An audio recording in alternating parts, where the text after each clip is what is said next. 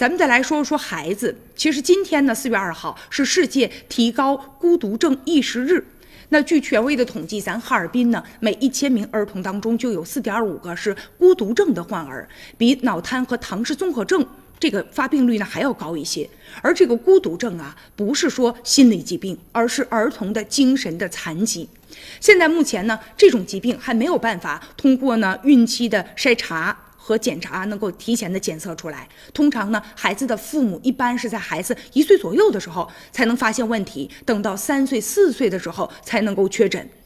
其实呢，孩子如果六个月大的时候还不会笑，或者十个月了听到自己的名字还没有任何反应，一岁的时候如果不会挥手啊，或者指东西给父母看，十六个月大还不会说话的话，那父母就应该呀提高警惕了。如果孩子能够在三岁之前就接受呢专业的治疗，其实康复的效果还是很好的。